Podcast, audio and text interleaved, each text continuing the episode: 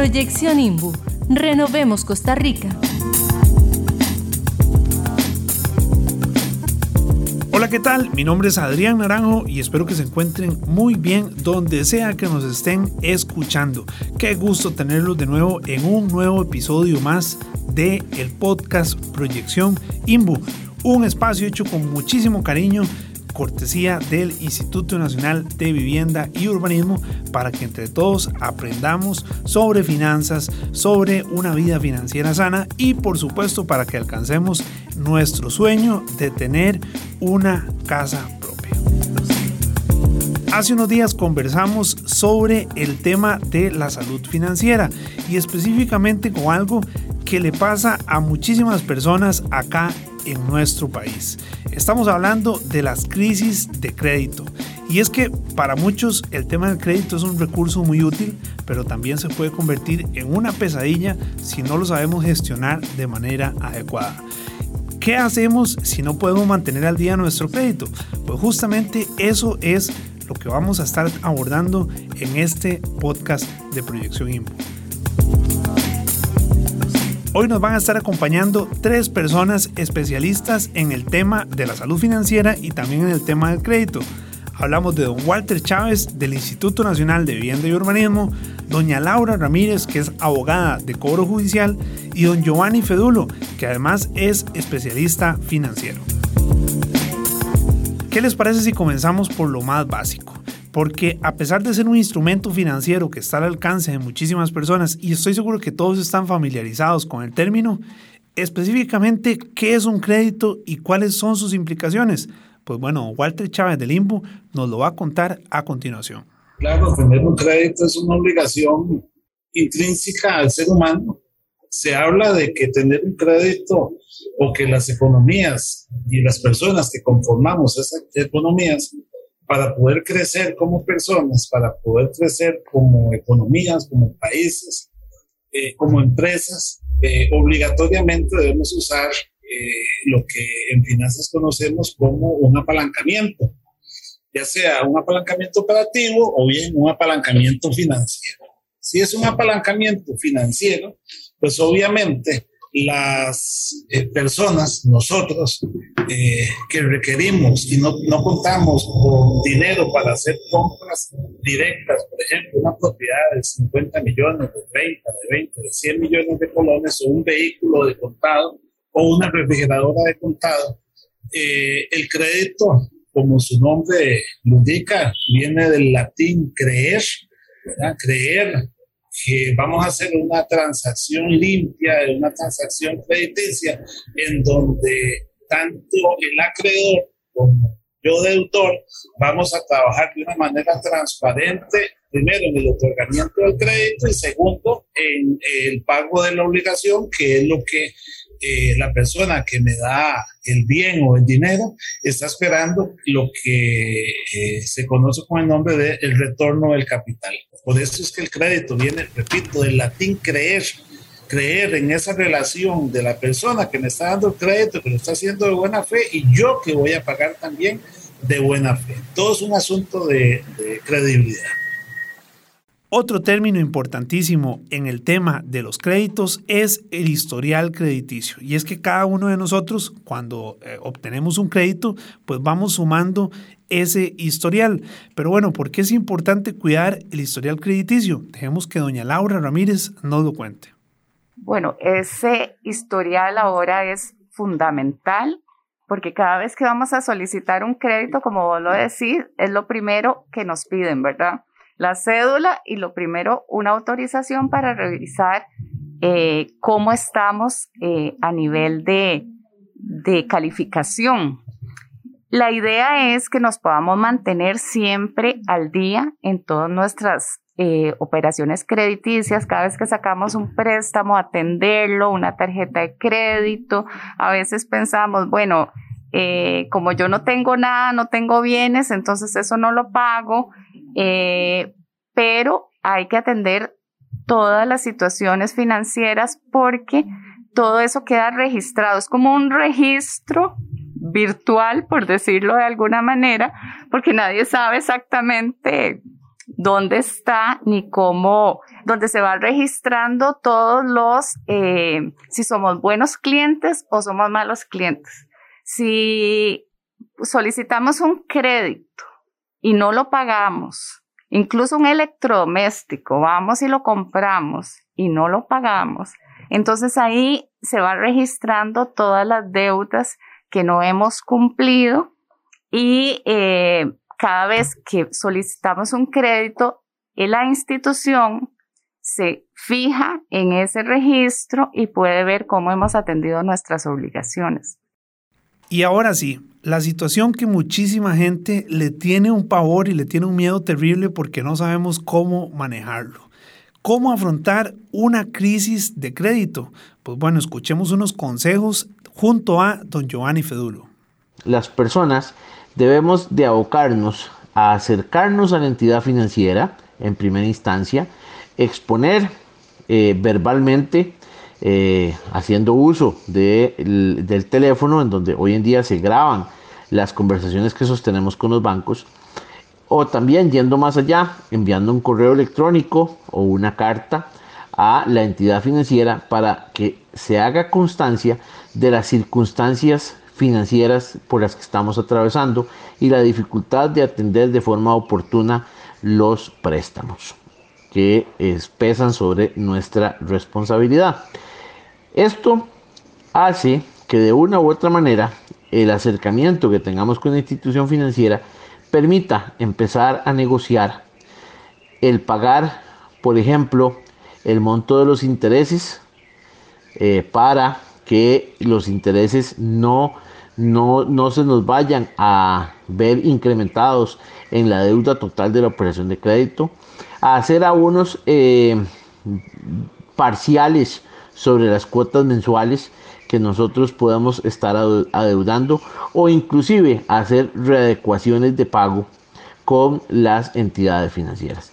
Pero esto no lo logramos solos, esto no es una situación de una decisión unilateral, tiene que ser una decisión de las dos partes, la institución financiera y el deudor, de tal manera de que el acercamiento con el banco debe de ser uno de los principales eh, pasos a seguir una vez que nuestro flujo de caja se nos ve perjudicado.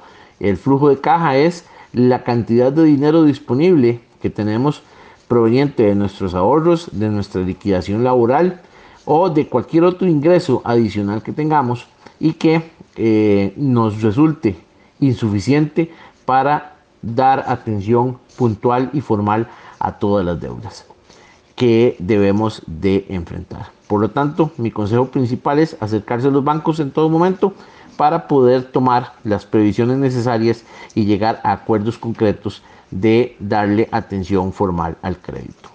Y uno de los motivos más comunes por los cuales estamos frente a una crisis de crédito es justamente cuando existe y cuando experimentamos un recorte en nuestros ingresos. Y por eso, don Giovanni Fedulo nos tiene unas recomendaciones para cuando esta situación pase y no nos agarre desprevenidos. ¿Qué recomendamos a las personas en el momento en que se ven desempleadas y sus ingresos se ven recortados? Uno de los primeros pasos que se debe seguir es elaborar un presupuesto dentro de la familia. Sentarse con el esposo, la esposa, los hijos y conversar sobre la situación financiera que se está atravesando. Hacer un listado de los principales compromisos que tiene la familia en cuanto a alimentación, vestido, eh, educación, atención médica, eh, atención de las deudas, el pago del alquiler, el pago de la cuota mensual por la hipoteca de la casa, el pago de la cuota eh, por el financiamiento del vehículo, los pagos mensuales mínimos por las tarjetas de crédito que este, tenemos y que debemos de enfrentar mes a mes de forma puntual con nuestras entidades financieras. Asimismo, enlistar cualquier otro tipo de gasto que debemos de sufragar mes a mes eh, de forma obligatoria. Una vez que hacemos ese listado, seleccionamos aquellos gastos que efectivamente son prioritarios de eh, sufragar en el mes, como por ejemplo la alimentación, los gastos eh, médicos para salvaguardar la salud, las deudas y discriminamos cualquier otro gasto que no sea necesario y que se deba de posponer porque su exigibilidad y obligatoriedad no es lo suficientemente alta, como si lo son las deudas bancarias, por ejemplo, para que podamos entonces definir claramente el volumen de gasto al que tenemos que enfrentar en el mes. Una vez que definimos las obligaciones eh, exigibles de gastos, incluyendo las deudas que debemos de atender, definimos los ingresos con que cuenta la familia, los ahorros, los ingresos que pueda tener el cónyuge que tiene lo que tiene eh, salario o cualquier otro ingreso adicional que pueda estar generando la familia para determinar si con esos ingresos se le puede hacer frente a los gastos este, exigibles que debe de enfrentar la familia. Una vez hecho ese ejercicio, deberían de determinarse cuánto es el el, el, monto que se requiere de más para poder enfrentar el nivel de compromisos, dado que los ingresos pueda que no sean suficientes para cumplir todos los gastos y los pagos de las deudas eh, que debe enfrentar la familia.